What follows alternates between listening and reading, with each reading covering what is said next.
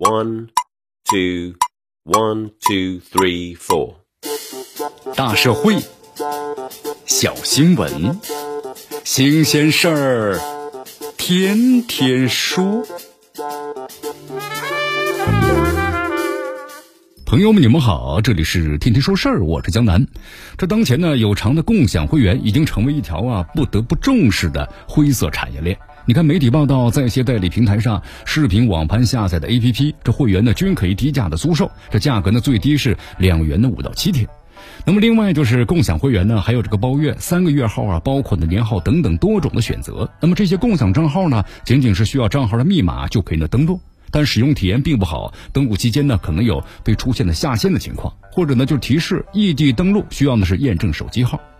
最近这几年呢，随着呢各视频平台商业模式的不断调整，不少这个视频平台呢就提高了这会员的收费价格。那么更便宜的共享会员就成了不少人的选择。咱们可以看到的是呀，共享会员的模式已经出现了泛滥的局势，这就破坏了当前视频网站的商业模式，在法律上呢其实并不被认可。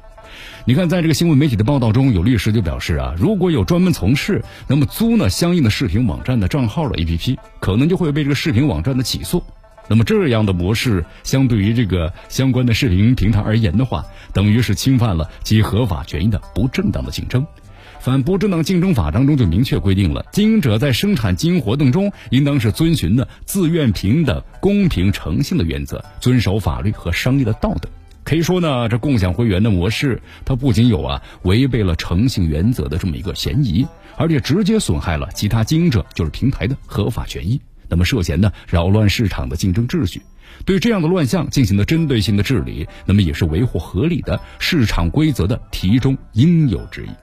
在共享会员的模式之下，原本提供的视频服务的一方就是平台，实则呀是被挤出了交易过程的。那么这样的话呢，会导致其现实利益受损，成为一个被薅羊毛的平台工具，那么形成了一条呢上不了台面的灰色的产业链。其实啊，要明晰的是，人们之所以呢推崇市场机制约束下的交易，就是因为这样的交易本身是可预期的，相对是公平的。当双方的选择在其中交易时，就表明呢认同这样的规则。如果规则或者合同存在不公正或者漏洞，那么另作他论。但如果选择呢一种损人利己的方式，试图呢另辟蹊径，那显然是不妥的。严重的时候啊，可能涉嫌的是违规违法。对于这种呢共享会员的模式，执法机关和平台有必要对其呢进行了持续的关注，并且有所行动，以维护正常的市场交易环境。那么更进一步的去看呢，治理共享会员这账号乱象，也是呢更好的去维护啊创作者平台知识产权的重要一环。唯有有效打击这一类的灰产，才能够形成啊知识产权的治理闭环，维护一个公平公正的市场生态。这里是天天说事儿，我是江南，咱们明天见。